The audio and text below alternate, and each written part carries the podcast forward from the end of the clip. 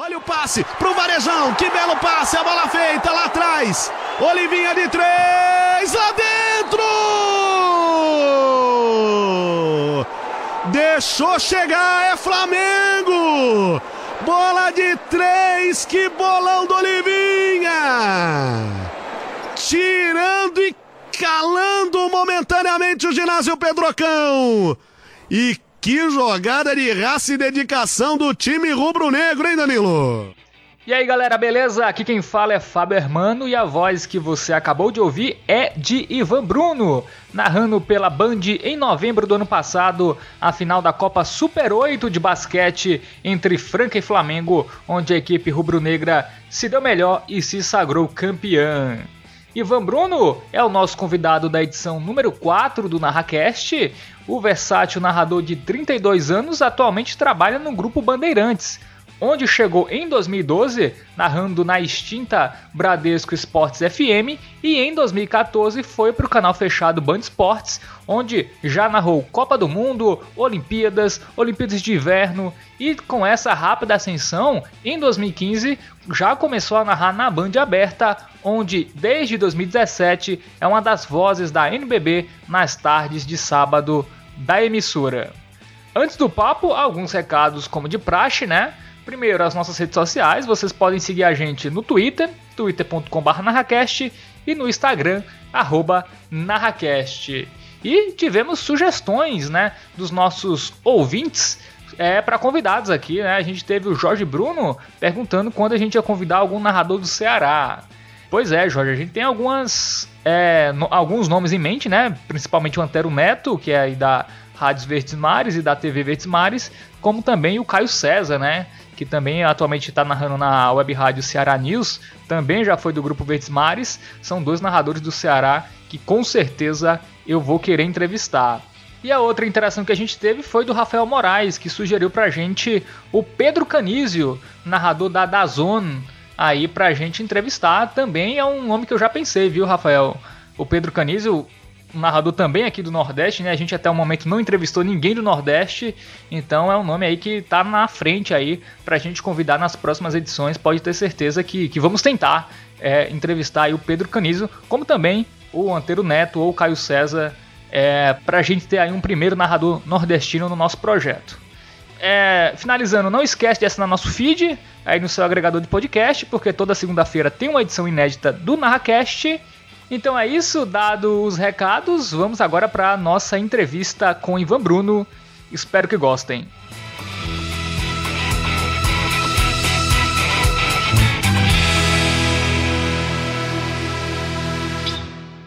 Ivan, primeiramente, muito bem-vindo ao NarraCast, né? Queria começar falando do teu início de carreira, né? Conta um pouco como foi esse início, é, foi em rádio, enfim, como é que foi essa, o início da tua trajetória na, na narração? Primeiramente, Fábio, quero, quero te agradecer pelo convite. Acho muito legal a ideia do NarraCast, de poder conversar com narradores, da gente poder discutir também não só sobre a narração esportiva, mas sobre a mídia esportiva num todo. E falando sobre a minha carreira, a gente vai antes até do meu período de rádio de TV, né? Ainda quando eu sonhava em fazer curso de locução, isso ele está falando de uns 14, 15 anos atrás, uh, pintaram aquelas, uh, aquela sensação, né, aquele, aquele momento uh, de sensação das web rádios, né, elas pintando e aparecendo.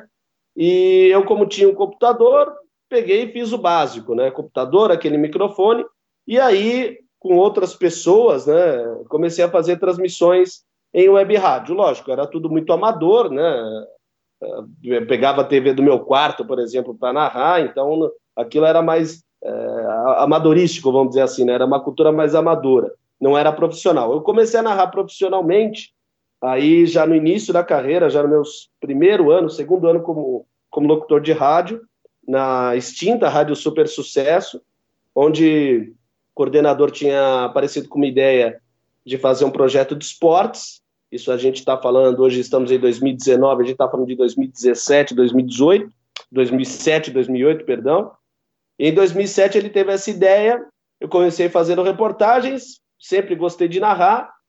Ele me testou em uma narração da, da, até da Copa Libertadores, era um jogo de São Paulo. não lembro qual era o adversário, acho que era a Universidade Católica, se não me engano.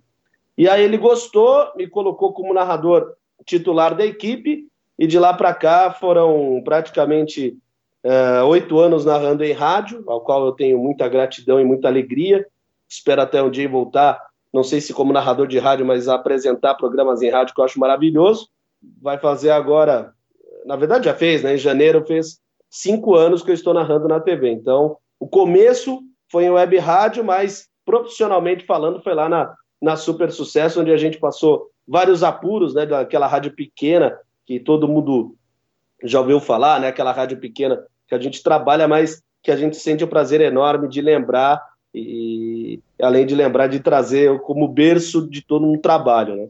É, Ivan, qual foi o momento da tua vida que tu pensou que tu levava jeito para narração e que tu ia conseguir ser narrador profissional, ia conseguir viver, ter uma carreira? Qual foi esse momento que tu, não, eu, eu sou bom e eu vou conseguir?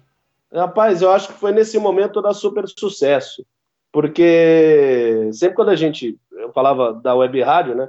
Mas agora me veio à cabeça a lembrança de que quando eu era garoto, adorava ouvir narrações na época da TV no rádio, né? Então a gente jogava bola ou brincava de Fórmula 1 na época e eu narrava as coisas, né? E aí uh, o, o, vizinho falando com a minha mãe e com meu pai que eu ia eh, leva o jeito para coisa, tios e tias também falando mesmo, mas a, a minha ficha mesmo só foi cair nesse projeto da Super Sucesso, quando meu chefe ouviu, na época, né, é, e me chamou para ser o narrador titular. Ali eu pensei, pô, ali já não é mais um desejo, já não é mais um sonho, ali já passa a ser uma realidade. A partir dali, eu, eu já comecei a imaginar uh, a carreira. Lógico, não imaginaria que iam pintar tantas coisas boas no espaço tão curto de tempo. Até porque geralmente na nossa carreira as coisas são mais a longo prazo do que a médio e curto prazos, né? Mas foi nesse momento que, que deu aquele, aquele estalinho na cabeça, né? aquele, aquele que a mais de, de pensar, pô, esse caminho eu vou poder comer o meu feijão com arroz e vou poder, vou poder ajudar a minha família. E como foi que surgiu a, a oportunidade de ir para o Grupo Bandeirantes? Como foi o convite? Como surgiu essa, essa chance? É, essa, essa é uma história deliciosa, né? Porque eu tenho uma amiga hoje que nem trabalha mais em rádio, ela vive em Melbourne, a Joana, ela trabalhou em várias rádios de São Paulo, Rádio Vida, Rádio Energia, 89, enfim. E ela brincava comigo que eu precisava ser cara de pau. E quem quer entrar no meio tem que ser cara de pau. Mas cara de pau no bom sentido, de correr atrás, de mandar piloto, Sim. de não você já tem, então, né, parte para cima.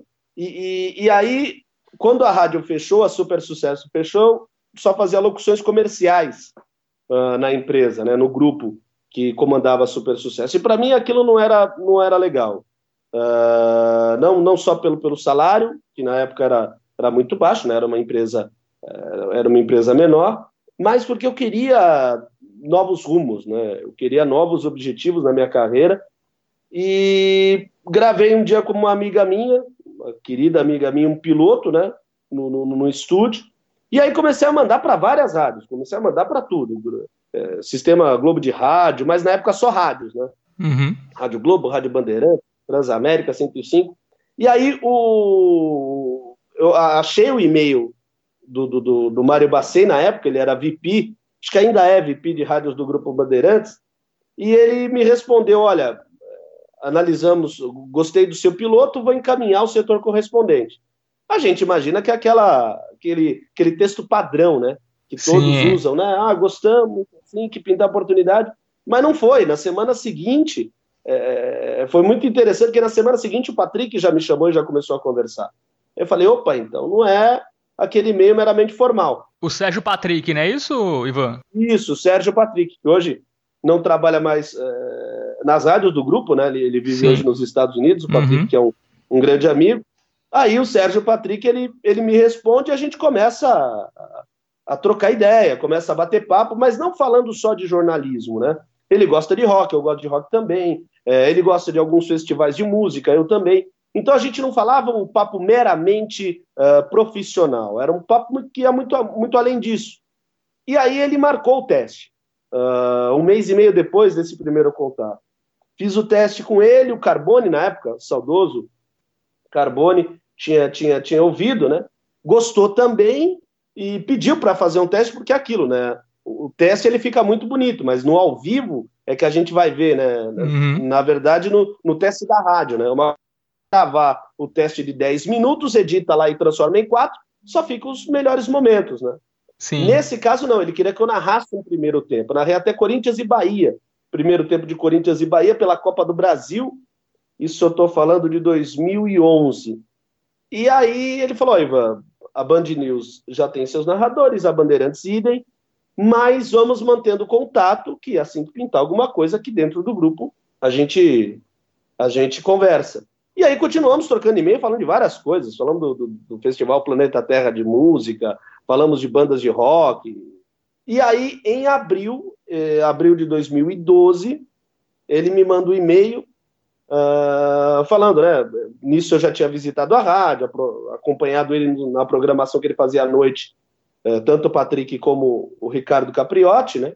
E também acompanhei o Lélio Teixeira, que eu, que eu sou fã do programa do Na Geral, na época ainda na Rádio Bandeirantes, né? Hoje na Rádio Kiss FM. E de tanto ele aí pintou esse projeto da Bradesco e ele seria o coordenador. Uhum. Então a primeira pessoa que ele chamou, ele falou: olha, é, lembra daquela, daquele, é, da, da, daquilo que eu tinha te prometido de te chamar quando pintasse alguma coisa aqui no grupo? Pois é, pintou. Só que não é de narrador, é de produtor. Topa? Pô, é, oportunidade, né? Não só é, pela questão salarial, o salário na época era bem melhor do que a empresa que eu trabalhava, uhum. mas pela ideia, pelo projeto, uma rádio 24 horas de esporte, trabalhar na produção, trabalhar com produção jornalística. Eu estava me formando jornalista naquela época, né? estava no meu último ano de jornalismo e eu já seria contratado, não seria estágio, né? Então, para mim, foi uma, uma baita de uma, de uma oportunidade que surgiu, né? Foi uma grande oportunidade que surgiu. Qual foi o tempo, Ivan? O tempo entre o teste e tu ser chamado para Bradesco? Deu quase um ano, porque o teste, se não me engano, foi em junho, julho, acho que foi julho, se não me falha a memória. E aí eu fui convidado para trabalhar lá em abril. Uhum. E foi muito legal porque assim, foi uma conversa protocolar. Eu pensei que ia ser alguma entrevista de trabalho, nananã, né? Sim. Isso, a gente está falando isso de abril de 2012. Nada, foi um bate-papo. Ele falou: Ó, eu nem preciso fazer entrevista com você, porque eu já sei da sua capacidade, me elogiou bastante. E ali dia 2 de maio de 2012, eu passei a fazer parte como produtor, produtor e redator, né? Produtor, redator, editor. Depois fiz algumas coisas de repórter, mas bem poucas.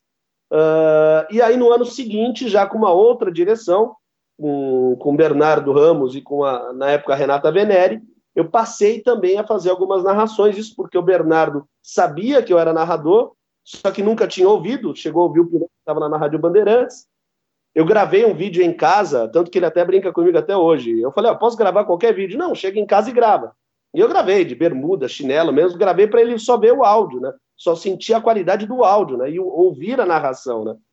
E aí ele ficou encantado e tal, curtiu demais e aí me colocou como narrador. Então, a partir dali, em 2012, eu entrei na Band, no grupo Bandeirantes, né, por meio da Rádio Bradesco, e em 2013, no início de 2013, na mesma Rádio Bradesco, eu comecei a narrar aí sim trabalhar com narrações dentro da Rádio Bradesco e do Grupo Bandeirantes. Aí qual foi o período da Bradesco até tu ir para o Band Esportes, né? Que foi o primeiro. É, é, é que a, a, a Bradesco para o Band Esportes aí é um, um, como se fosse uma lacuna, né? Porque eu trabalhei na, na Bradesco até, uh, se eu não estou enganado, setembro de 2013. Setembro de 2013, é, eu queria me dedicar mais à narração eu queria focar mais e estudar mais, acho que eu já estava preparado ali. Saí, cheguei a trabalhar em outras rádios menores, e aí, em janeiro de, 2000, de 2014, uh, o Band Esportes precisava de um profissional, e o Bernardo, que quando, quando eu falei do meu desligamento, tinha comunicado a ele e a Renata que eu queria seguir a área de narração, lembrou da minha narração no rádio, me indicou é, lá para fazer um teste no Band Esportes. E numa outra via, o Carlos Fernando, que é narrador do Band Esportes há muito mais tempo, né? Uhum. Ele é professor de locução, tem aulas no Senac, enfim. Ele, ele, eu encontrei ele na Rádio Globo, porque nós tínhamos um amigo em comum que era o Maércio Ramos, que fazia o programa O Balanço Geral na, na, na, na Globo à noite, né? E aí o, o Maércio me chamou, e aí, foi, aí, é, aí é como a vida, ela, a vida ela dita certos, certas histórias, né? A vida, ela, o destino, enfim, queiram da maneira como queiram chamar. Eu acho que é vida, eu acho que é destino que está tudo conectado. No, ao mesmo tempo que o Bernardo me chamou para, me indicou para fazer um teste lá, o, o Cacau, cara, o Fernando, ele pegou um piloto meu porque eu queria dicas de narração, porque ele era mais experiente. E ele pegou o meu piloto e entregou para a Rosa, na época a Rosa era a chefe do Band Esportes. Então, de dois lados pintaram a minha indicação. Então, aí, no, na última semana de janeiro, é, perto do feriado, dia 24 de janeiro, feriado aqui em São Paulo, né? O dia 25 de janeiro, aniversário da cidade. No dia 24, eu fui convidado para narrar no Band Esportes. Na época, cachê, né? Mas mesmo assim, fiz vários eventos, tanto que no ano a gente transmitiu os Jogos Olímpicos de Inverno, né? E transmitimos Roland Garros, que já é uma tradição é, de muitos anos. E aí, perto da Copa do Mundo de 2014, no Brasil, aí eu fui contratado mesmo pelo Band Esportes para trabalhar como narrador. Tu chegou no Band Esportes em 2014, né? Narrasse aí, como tu falou, as Olimpíadas de Inverno, Roland Garros e já narrou a Copa do Mundo, né? É uma Copa do Mundo aqui no Brasil. Eu acho que tu chegou a narrar até as quartas, não foi isso, Ivan? Isso, até as quartas. Conta como foi chegar e já ser colocado em grandes eventos, narrar uma, umas quartas de final de Copa do Mundo, essa ascensão bastante rápida, né, que tu teve na TV, e em 2015 já tendo chance na Band aberta, Fala um pouquinho desse período entre 2014 até 2015, é, dessa tua ascensão do Band Esportes até, até chegar na, na TV aberta. Cara, tudo aconteceu, como você bem falou, né? Muito rápido. É, porque na minha vida, desde quando eu comecei a gostar de rádio e imaginei que rádio e TV seria o meu caminho, né? Primeiramente rádio e depois TV, eu sempre gostei de desafio. Então eu nunca, eu nunca neguei uma possibilidade de narração. Uh, eu lembro que na, no primeiro mês que eu trabalhava no Band Esportes, é, isso a gente está falando de fevereiro, março de 2014, a Rosa, na oportunidade, como o Band Esportes havia perdido o Rodrigo Cassino para a Fox e o Hugo Botelho para a ESPN e o Ivan Zimmerman no dia ia narrar o basquete, a NCAA, né? A, a, o canal ficou sem narrador para transmitir o kickboxing que é um esporte diferente, é um esporte que exige que você saiba a terminologia das palavras, uhum. que você saiba a terminologia dos termos colocados, né? E aí eu lembro que nessa conversa ela, ela perguntou: Você sabe narrar? Isso era uma terça-feira, o evento era no sábado. Eu falei: Não, mas eu aprendo. Então acho que esse, esse, esse meu estilo do tipo, não, mas eu aprendo, que para ela foi muito surpreendente na época, que ela falou: Nossa, mas você consegue aprender em cinco dias? um esporte diferente você nunca narrou. Eu falei, ué, eu tenho, eu tenho mais de 100 horas para poder estudar isso. Sim. E me meti nos estudos e tal. Então, acho que esse, essa minha paixão por desafio e esse meu desejo constante de nunca negar, é, nunca recusar, na verdade, proposta de, de, narrar outras coisas, foi o que me ajudou muito nessa etapa. Porque uh, se a gente for analisar até a Copa do Mundo, Uh, eu narrei, acho que, 12 esportes diferentes. Uh, comecei narrando ski cross-country, né, que para quem não sabe, o ski cross-country é uma maratona, uh, como se fosse uma maratona de esqui, uma maratona na neve. e, na, e narrei basquete, e narrei tênis, e narrei Grand Prix de judô, e, e, e narrei o kickboxing, e, e narrei tanto nos Jogos Olímpicos de Inverno, por exemplo, bobsled eu narrei, uh, ou tantos vários esportes, lute também eu, eu narrei. Então, essa minha capacidade de sempre estar aberto para aprender e estudar, eu sempre fui muito fã de estudar novos esportes, foi o que me ajudou a primeiro entrar na Copa do Mundo, que até, infelizmente, no ano a gente perdeu o Luciano, né? Mas a minha contratação, ela se daria porque faltavam narradores para narrar a Copa do Mundo no Banco Esportes. É, a equipe, ao todo, só tinham dois ou três narradores. Isso porque o Oliveira ia fazer alguns eventos para a Band, né? Uhum. Uh, junto com, na época, o Nivaldo Prieto e o Luciano antes é, de, de, de, falecer, né? O planejamento da Band era esse. E no Band Esporte só teriam o, o, o Oliveira, o, o, Ivan Zimmerman, e aí não teriam mais. Então, por isso, eu fui chamado. É, Oliveira passou a fazer também alguns jogos para o Band Esportes, o Datena, naquele ano narrou a seleção brasileira. O Everton Guimarães, também outro narrador espetacular, que faz o jogo aberto com a Renata Fã, também foi chamado para narrar. Então, to, só que todos esses outros já estavam contratados da casa. Eu passei a ser contratado nessa, digamos, emergência que o Band Esportes pedia para a narração da Copa do Mundo. E aí, enfim, narramos a Copa e aí continuamos com o ano e continuamos com vários esportes, né? E eu continuei narrando tudo da, da mesma maneira, sempre aproveitando essas chances. Na Band, o que, que aconteceu? Na época, Band Esportes e Band, é, eles andavam quase que juntos, né? Um aproveitando profissionais do outro, é, era a integração da casa, né?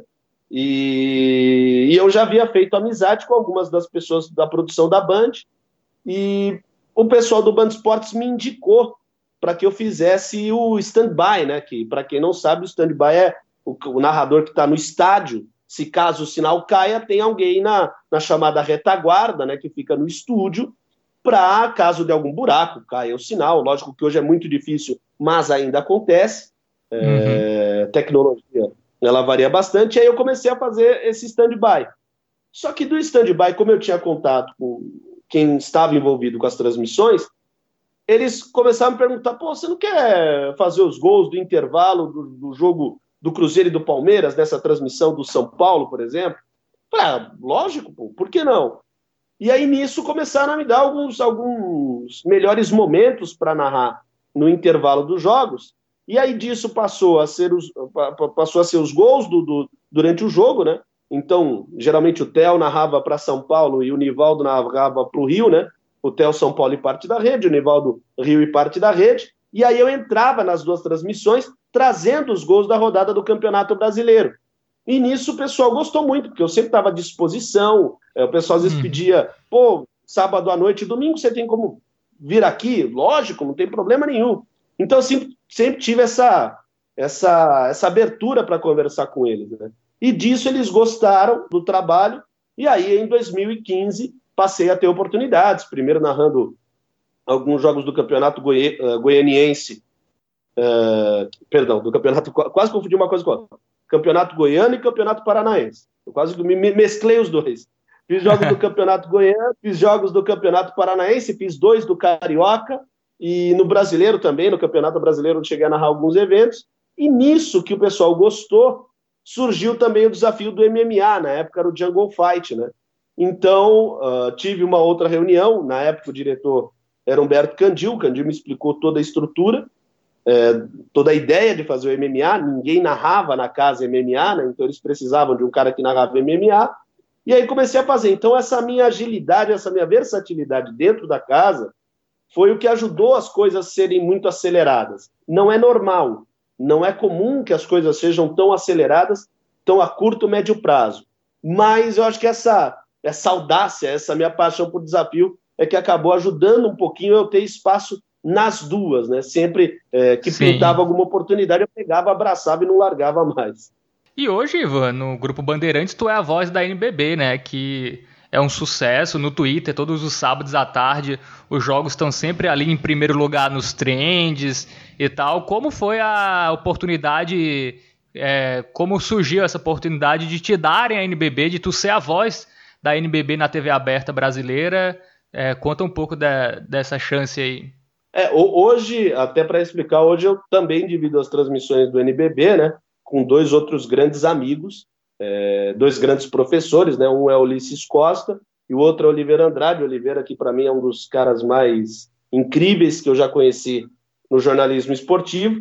Então, hoje a gente faz essa, essa variação de narradores, né, mas durante um ano e meio, é, como você bem destacou, ficou, eu fiquei com a transmissão do NBB e para mim foi uma, um grande presente que o Grupo Bandeirantes deu e acho que, que eu respondi à altura, né? Porque a gente brincava nas transmissões que se a gente não ficasse no mínimo na liderança dos TTs do Brasil e de São Paulo do Rio, a gente ficava entre os 10 assuntos mais comentados, né?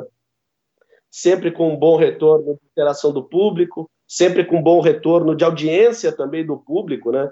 É, eu me recordo que nos números a gente sempre batia uh, números que, para o horário, interessavam e agradavam muito a Band. Então, para mim, foi, um, foi, um, foi, uma grande festa, foi uma grande alegria, porque eu já acompanhava um pouco do basquete brasileiro, essa evolução do basquete brasileiro, esse desenvolvimento novo feito pela Liga, e aí, quando passou a pintar a oportunidade, eu durante muito tempo passei a ser o narrador principal, e mesmo não sendo o principal, sendo um deles, passei a me dedicar muito a estudar e a acompanhar o dia. Tanto que hoje eu tenho a alegria de ter é, amigos e ter pessoas que me acompanham dentro do cenário do basquete, é, como Paulinho Boracini, é, grande jogador é, de basquete, é, Humberto, que hoje joga no Corinthians, o próprio Bruno Saviani, treinador do Corinthians, pessoal da equipe do, do, do, do Flamengo, o Alex Garcia, o brabo do, do, do, do Bauru, e por aí vai, né? Então, para mim, essa, essa, é, isso foi um grande desafio, porque a minha ideia é sempre contar a história da melhor maneira e da melhor forma possível. Lógico, não sendo é, burro de querer ludibriar o público, porque o público é muito inteligente, é, mas querendo é, passar essa evolução que o basquete está tendo. Nós tínhamos grandes jogos, e como eu pude narrar alguns deles, né, é, alguns é, deles até épicos, com cestas definidas no último segundo, né, como é a emoção do basquete.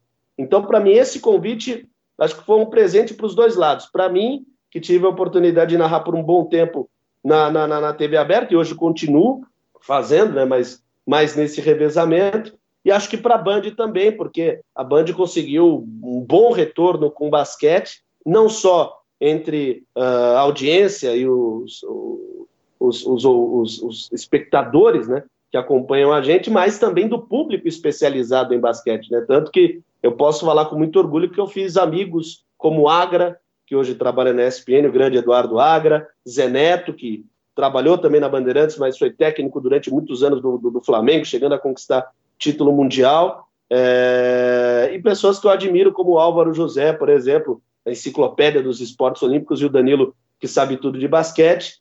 Foi um presente que eu pude ter, não só um reconhecimento no meu trabalho, mas também pude fazer amigos. E acho que mais do que isso, essa oportunidade de fazer amigos, para mim, foi o grande presente que a Band me deu, narrando e ainda é, transmitindo os jogos do NBB.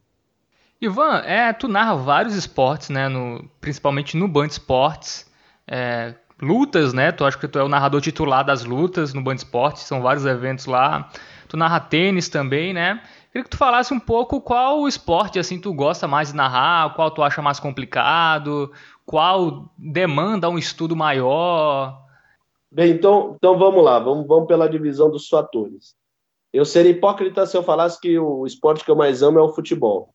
Até porque a nossa cultura esportiva ela nasceu com o futebol. Eu, desde moleque, desde lá de, da minha infância, até antes de me entender por, por, por gente, já gostava de futebol. Então, seria absurdo, seria mentiroso da minha parte falar que eu não gosto de narrar futebol. Só que hoje, eu acho que o narrador esportivo, acima de tudo, ele tem que conhecer, entender e se apaixonar pelos esportes ao qual ele transmite. Né? Então, para mim, foi, foi, uh, foi esse amor que me levou a aprender vários. O que eu mais gosto, sem dúvida, é o futebol. O que eu aprendi a gostar bastante aí são vários. Né? O basquete, como eu, como eu já te falei, pelo NBB principalmente.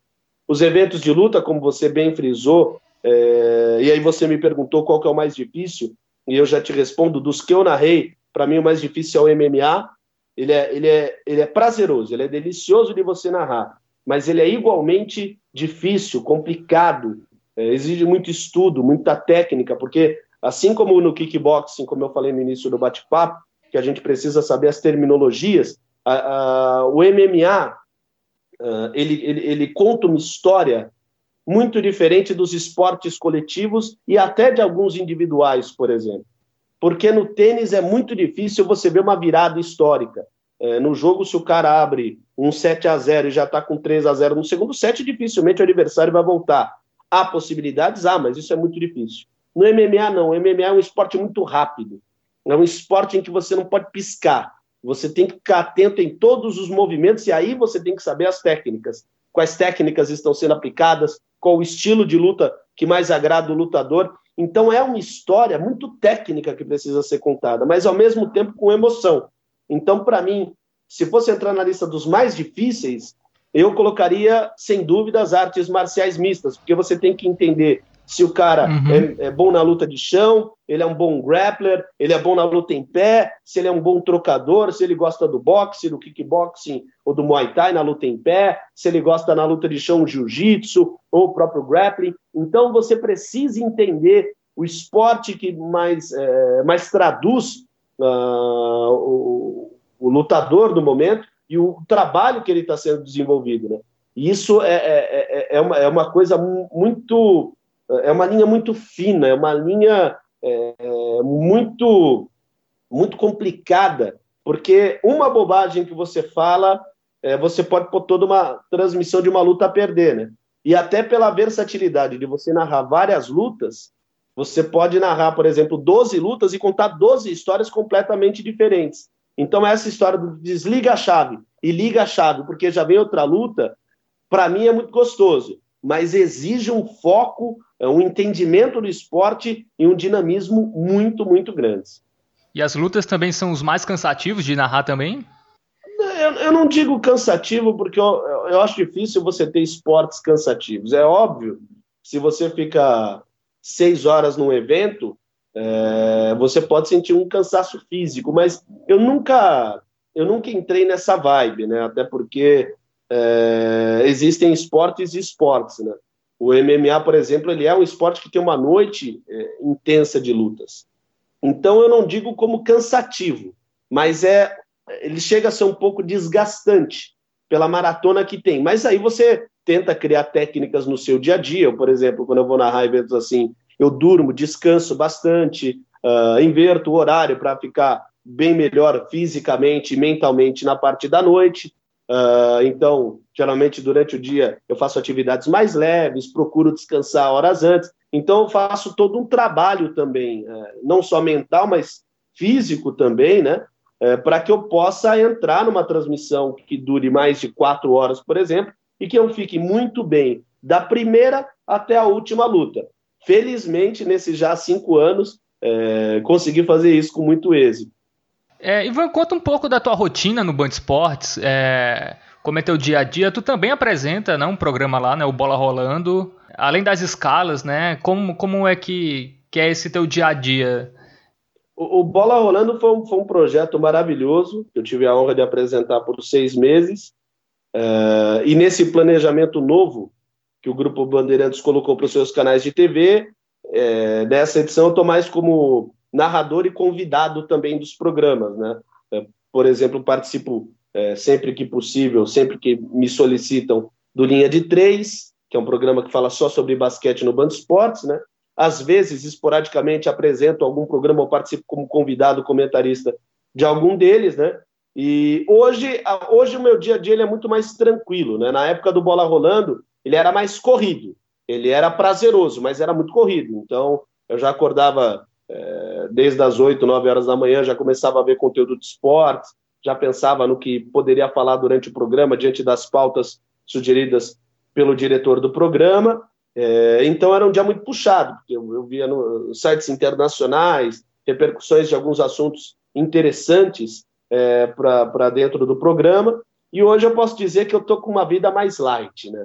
uma vida mais sossegada. Porque hoje, como eu estou mais como narrador e convidado de alguns programas como comentarista, então hoje eu posso é, curtir o, o, chamado ócio produtivo, né? Então de uhum. manhã eu acordo, mas não preciso acordar com a mesma regra de horário, então às vezes eu durmo um pouquinho mais tarde, leio um livro, fico lendo o livro até uma hora da manhã, até uma e meia, dependendo do livro que eu estou lendo.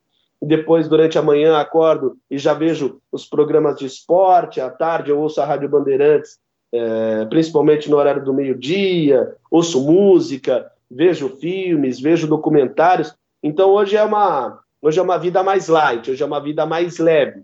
Lógico que nos dias de transmissão, nos dias que antecedem a transmissão, há toda uma preparação. Aí eu reservo algumas horas para estudo do esporte do evento que eu vou narrar, é, de toda a, a, a, parte a parte de, de, de, de leitura mesmo, né, ou de assistir vídeos por exemplo, mas hoje não é tão tão corrido e tão puxado como, por exemplo, foi no final do ano passado, quando aí sim eu apresentava o Bola Rolando.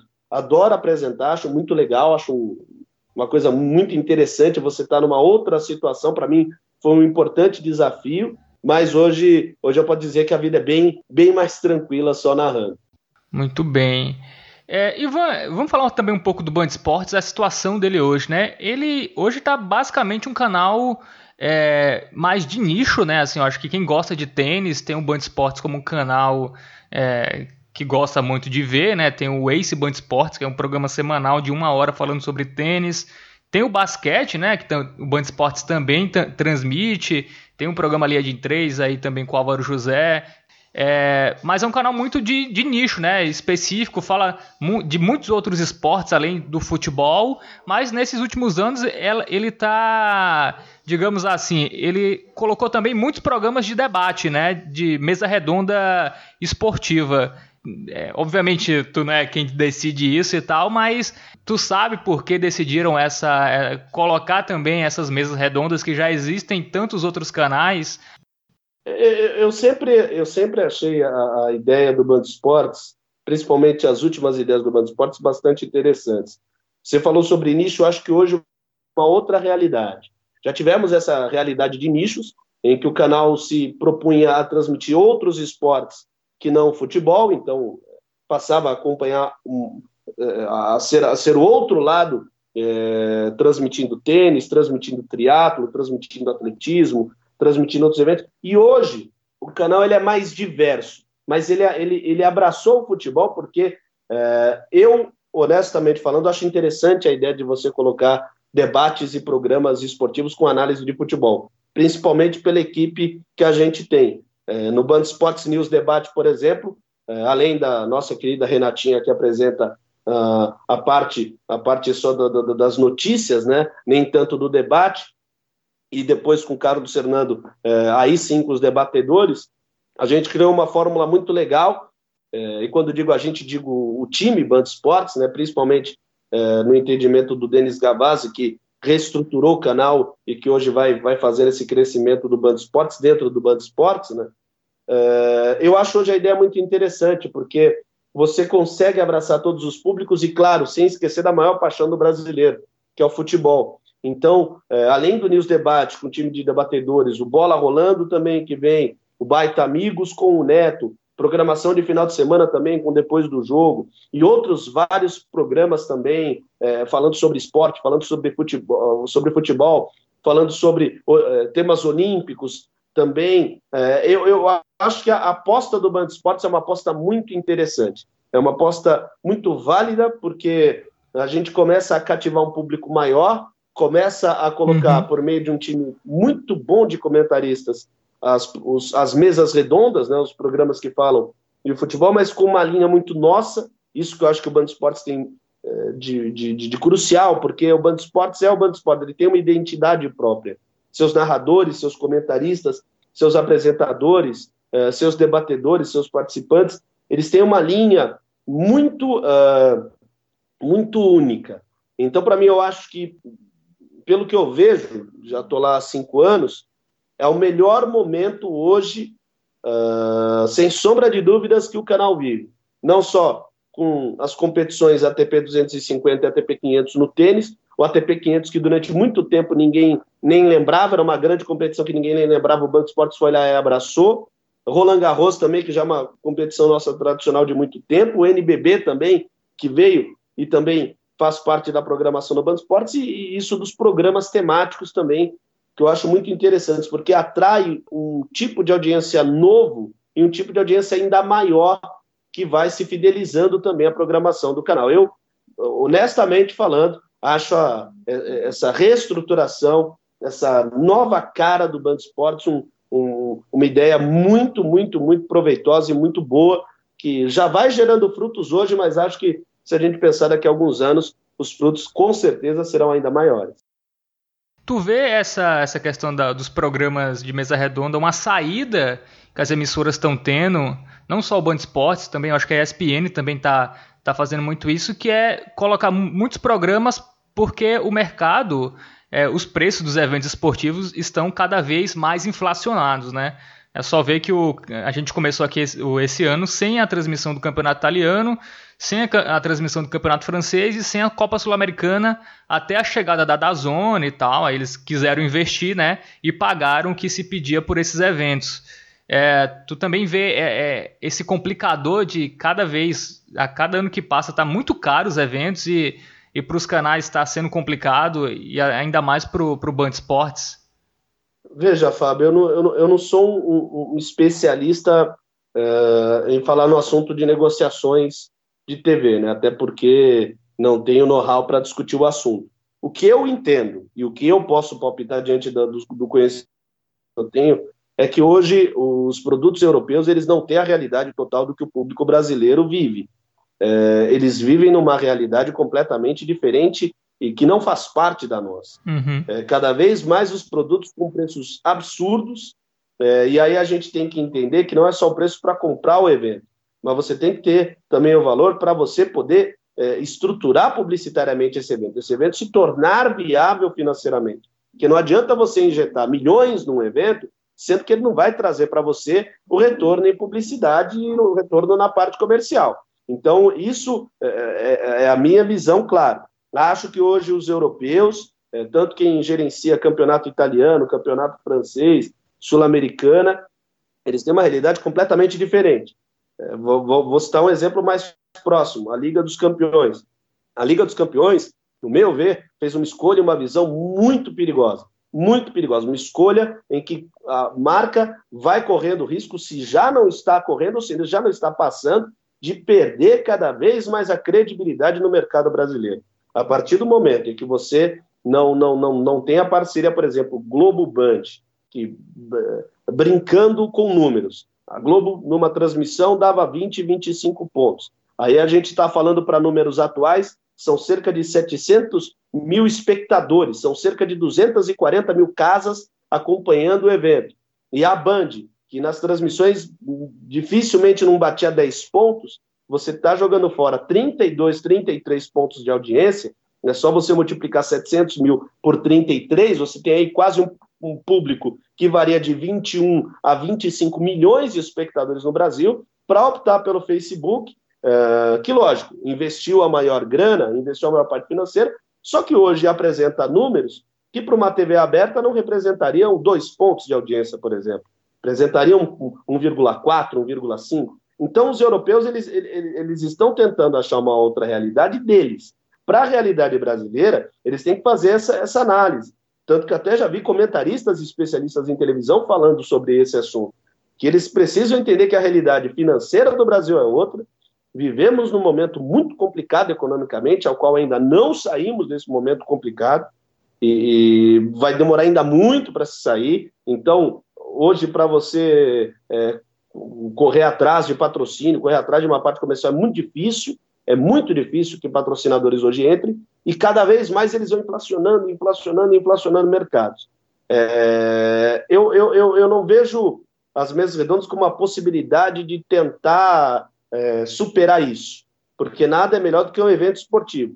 Mas é a possibilidade da TV brasileira, diante do que se apresenta, dela se reinventar colocar é, programas interessantes que você acompanhe e que você possa se basear. Eu acho, aí é uma questão de palpite, uma questão de opinião e não de informação, que esse tipo de bobagem daqui a três, quatro anos vai ser revista. Até porque alguns desses contratos eles só vencem para 2021 ou 2022.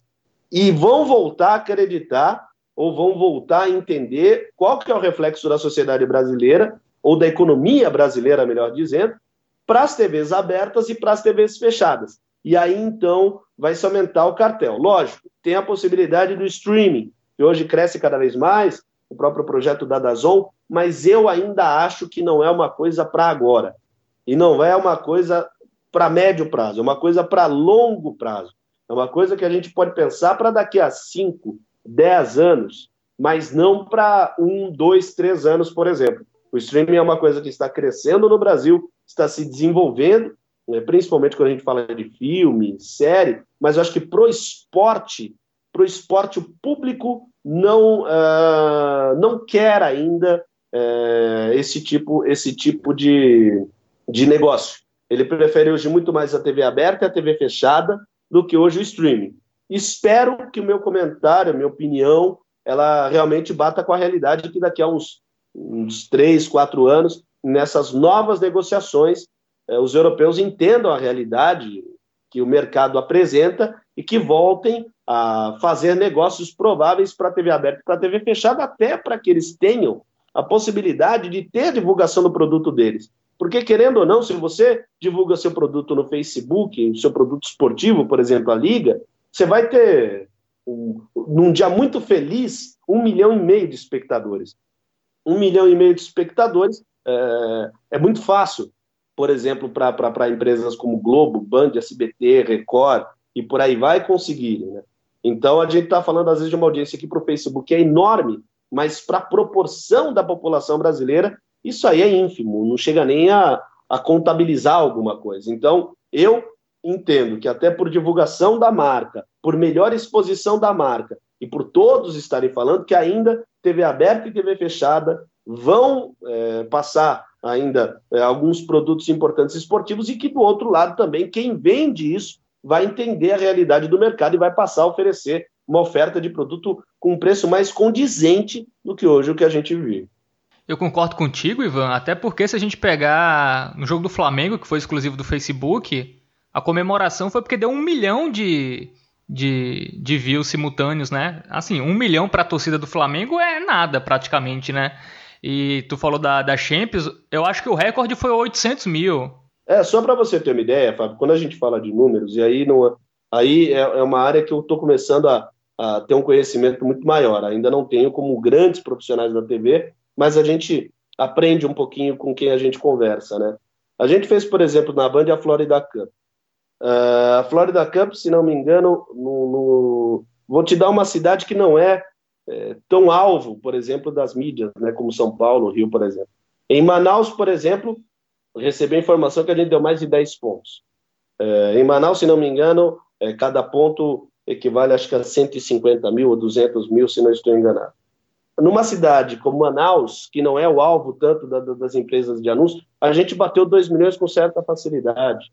Eu imagino no Rio a transmissão deve ter dado uma média de, chutando baixo, ainda estou chutando bem baixo, de 5 a 6 pontos. 5 a 6 pontos você está falando para uma média de 240 é, mil casas, cerca de 700 mil espectadores, ou até um pouco menos, podemos chutar para baixo aí uns 500 mil espectadores, se você está falando para 5 pontos de audiência, você está falando para 2 milhões e meio só no Rio de Janeiro. Então, eu estou falando de cidades. 2 milhões e meio no Rio, 2 milhões em Manaus, 1 milhão e meio em São Paulo.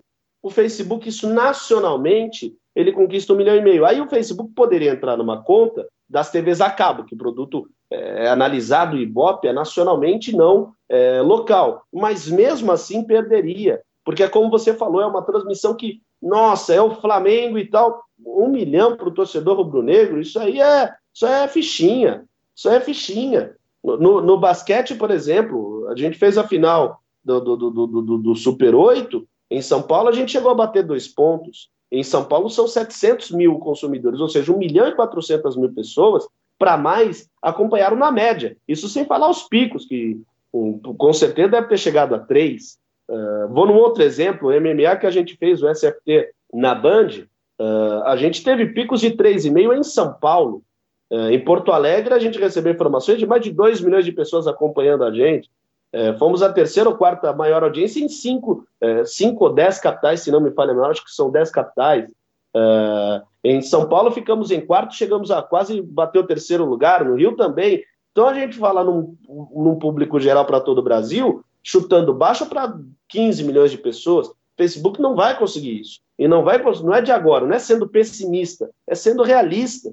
As pessoas hoje elas não têm o hábito, primeiro porque grande parte delas não tem smart TVs ou computadores para ficar acessando o Facebook. Elas preferem um bom e velho televisor. Sim. Então, se você não espalha esse produto para a TV aberta é, e para a TV fechada, por exemplo, você não vai ter esse retorno.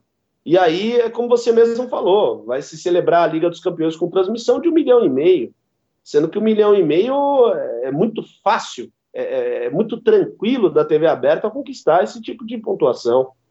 É verdade, até para a questão de renovar o público, né? Aquele público que, que é pego pelo evento passando ali, quer parar para ver, até isso com o stream fica difícil, porque só vai chegar lá basicamente quem sabe o horário do evento, quem quer ver o evento, então é, é uma boa questão aí para se discutir a questão do, do streaming e os direitos né, de transmissão esportiva.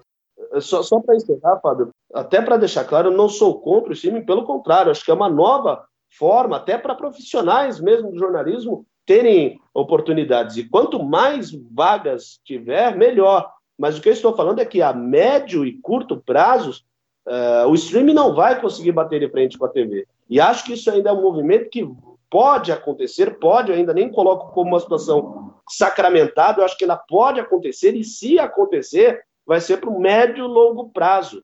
É, vai ser para cinco anos ou até uma década, porque o público brasileiro gosta não é só que ele está acostumado, ele gosta de TV aberta e também dos canais de TV fechada. Eu acho que também isso, com o tempo, vai pegar, só que depende muito das pessoas também terem uma banda larga boa, né, para poder ver o evento sem travar, sem ficar com imagem em 360p. Então, eu acho que isso do streaming uma hora ou outra vai pegar. Não sei se neste momento, ainda mais na situação financeira e econômica do país, se isso vai pegar para um muita gente, né, para o grosso da população, ou só vai ficar para o público classe média? É, é, e você tocou num ponto interessante, perdão de te interromper, porque o ponto que você coloca é importante para a gente destacar para quem está ouvindo a gente, é, porque é o seguinte: você que mora em São Paulo, capital, Rio de Janeiro, capital, você tem às vezes a oportunidade de uma internet de altíssima velocidade, fibra ótica, ok. Mas vá perguntar para uma pessoa que não mora numa grande capital, é, ou que mora em um estado que ainda não tem acesso a essa internet de alta velocidade. Por exemplo, vá para a região Nordeste, vá para a região Norte, vá para parte da região Sul. Região Sudeste, por exemplo, algumas cidades do Espírito Santo, de São Paulo mesmo não tem. Como é que esse cara, que já não tem o hábito de acessar redes sociais para ver jogos de futebol, para ver eventos esportivos, você quer que ele vá? Ele vai acessar, vai ser um trabalho hercúleo para o cara, um trabalho de paciência sobrenatural porque trava, Sim. o sinal cai, é, aí ele perde o jogo. Não, na TV ele tem lá o sinal. Na TV o sinal não cai. Então, isso para o Brasil, como você bem destacou, é, até a banda larga de altíssima velocidade chegar para todo o território nacional e tenha, por exemplo, a mesma cobertura que a TV tem, nossa, isso a gente, aí a gente vai falar para daqui a uma década, duas décadas. Aí é longo prazo e põe longo prazo nisso. É, pois é, Ivan. É, mudando de assunto agora, Ivan, é, sobre teu estilo de narração, eu, eu pelo menos considero uma narração muito limpa, muito objetiva, sem muitas firulas, sem muitos bordões. Por que tu preferiu ir por esse caminho? É a primeira pergunta. Quem foi a tua referência assim que assim tu ouvia quando criança? Pô, quero ser que nem esse cara e tal. Eu acho que tua tua narração assim é, lembra a do Luciano do Vale, se a gente colocar, guardada as devidas proporções, é, é, meio esse estilo. Foi ele que te influenciou, enfim, fala um pouco desse estilo e das tuas influências. Pô, primeiro eu quero agradecer pelas palavras, o objetivo é esse mesmo, fazer uma narração limpa, mas uma narração com emoção. É, então vamos, eu vou começar então pelo, pela, pelo, pelos narradores que, que, que eu me inspirei. Uh, desde criança eu sempre gostei de ouvir rádio e TV, né? Então, uh, no rádio, por exemplo, Osmar Santos, José Silvério, uh, Éder Luiz, por exemplo, foram os que me inspiraram dentro do rádio uh, na, na, narração. Na TV, para mim, são dois. E aí, uh, eu acho que toda pessoa que quer fazer um grande trabalho tem que se inspirar nos melhores profissionais. É, você tem que se inspirar em grandes profissionais para você entender o nível de exigência e o nível de qualidade. E aí, para mim, são os dois que eu mais adoro, que eu mais gosto, e para mim não, não tem como, como comparar, que é Luciano e Galvão Bueno. É, eu gosto muito da, de, de quando eu estou em casa, por exemplo, eu gosto de ouvir e ver jogos, jogos antigos, né? Os jogos é, de alguns anos atrás, e eu sempre ouço bastante o Luciano, sempre ouço bastante o Galvão, e a, acho muito interessante a, a, técnica que eles colocam na transmissão. É uma técnica que você não vai conseguir ver tão cedo com outro narrador. É, é como aquela história do Pelé. Pelé só existe um. Luciano só existe um, Galvão só existe um, não vai existir mais nenhum, assim como foi Osmar Santos, assim como é José Silvério, assim como é Éder Luiz. São estilos que eles colocam na transmissão. E eu me inspirei neles porque, para mim, eles são os melhores naquilo que eles fazem. É, quanto a, a, a, ao estilo de transmissão, eu procuro levar é, o, o mais direto e mais preciso possível, de uma maneira em que a gente não se coloque como estrela, porque quem são as estrelas são os atletas, eles que fazem o espetáculo, mas você também não pode se colocar tão, é, se rebaixar tanto a ponto de ser é, um, um, um, perfil descartável, vamos dizer assim. O narrador ele tem que saber a sua posição na arte de contar história. Ele é um entretenha, por se dizer. Ele é o cara que ele vai levar, ele vai transmitir a emoção do show. Então, para isso, você precisa é, entender muito a história que conta, porque cada, cada transmissão, cada esporte, cada jogo, ele tem um enredo. Ele tem um enredo, é como se fosse um filme. Então ele tem começo, meio e fim. Nesse começo, meio e fim vão surgir vários personagens. Aquele personagem é, mais divertido, o personagem mais, mais ríspido, o vilão, o mocinho, é, o enredo em si ele pode, ele pode se construir numa, numa grande, numa grande comédia, num grande drama, num, num, jogo de muita tensão e nervosismo. Então, acho que o narrador ele tem que estar acostumado a isso. E aí, eu, eu quis seguir essa linha de transmissão como um grande enredo. Acho que, ela, acho que ela é uma história muito bonita de ser contada. E nessa história, você tem que mostrar todos os detalhes para não perder o ponto. E o bordão, se você conversar com narradores históricos, todos eles vão te falar, o bordão ele não, ele não é plantado artificialmente. Eu não, eu não, chego na minha casa, por exemplo, e deito do tipo, ah, hoje eu vou ter que pensar num bordão, e esse bordão vai. Eu não gosto, e acho que a maioria dos narradores também não pensa assim. É uma coisa que surge com o tempo, é uma coisa que aparece no instante. E, lógico, aparece no instante, é um insight que você tem, é um, é um pensamento que você tem, a partir desse pensamento, você é, consegue criar bordões, criar frases. Então, para mim, a, para mim a transmissão é bem assim. Ela é limpa, ela é técnica. Se, se pinta a oportunidade de, um, de uma ideia, é, de algo que vem naturalmente e que possa ser um bordão, tudo bem. Para mim é, é, sensacional, mas não fico refém do bordão. E acho que todos os grandes narradores não ficam reféns desse, desse bordão. A minha, a, o meu caminho como narrador é mais esse: é levar a história muito bem contada, então, se é o basquete, eu tenho que entender as regras do basquete, como o jogo é feito, todos os detalhes dele, o MMA idem, o futebol idem, mas além dessa parte técnica, tem que ter a parte de emoção. É, transmissão sem emoção não é a mesma coisa. É, o futebol sem a emoção do grito do gol, sem a emoção que a gente coloca, não é a mesma coisa. A gente tem que saber dosar. É um, é um eterno andar na corda bamba, porque em algum momento você pode às vezes pender para um lado e não pender para o outro, porque às vezes o jogo te pede isso.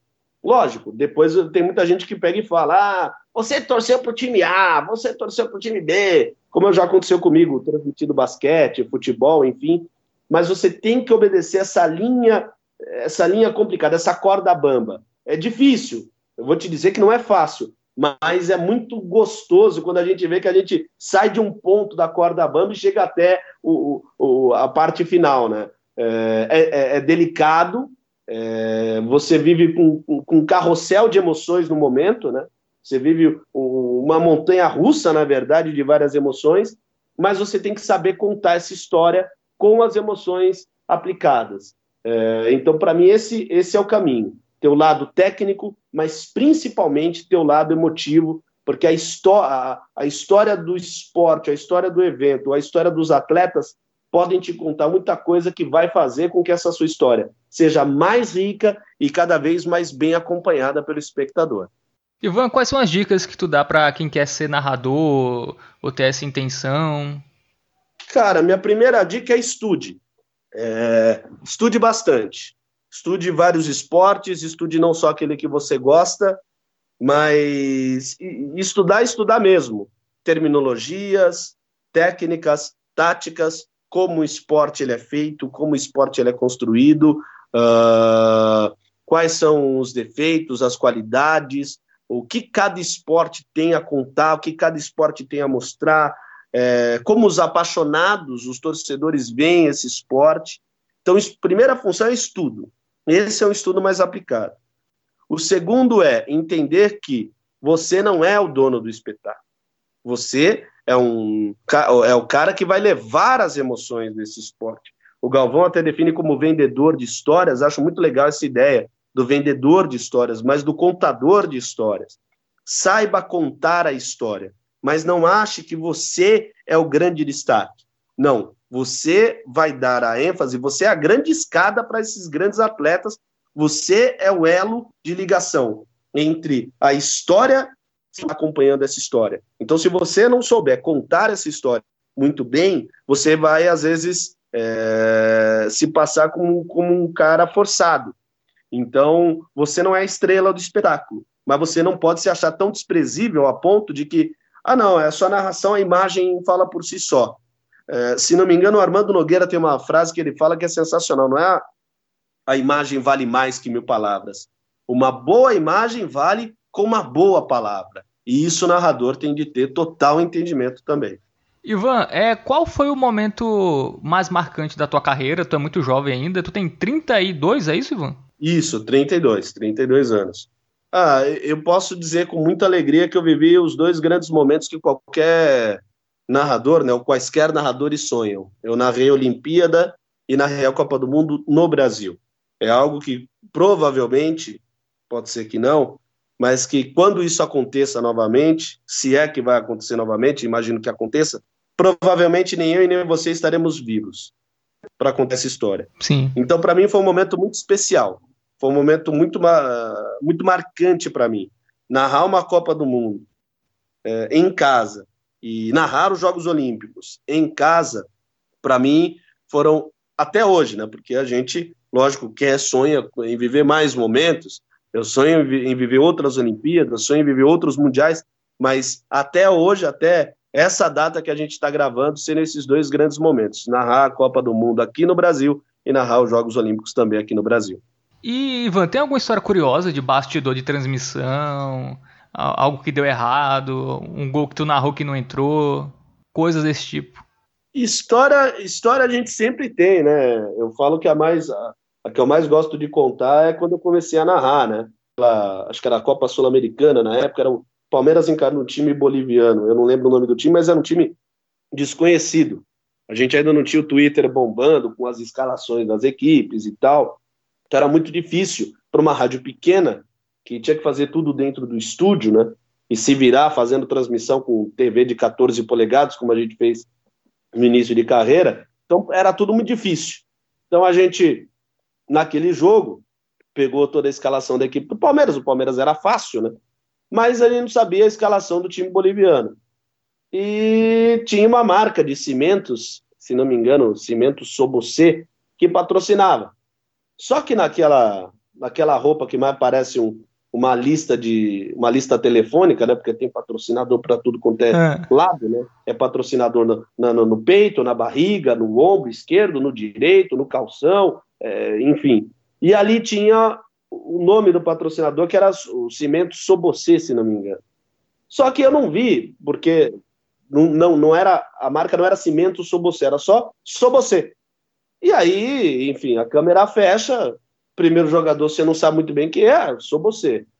Aí de repente você vê que sou você também. Então você vai, sou você ali, sou você aqui.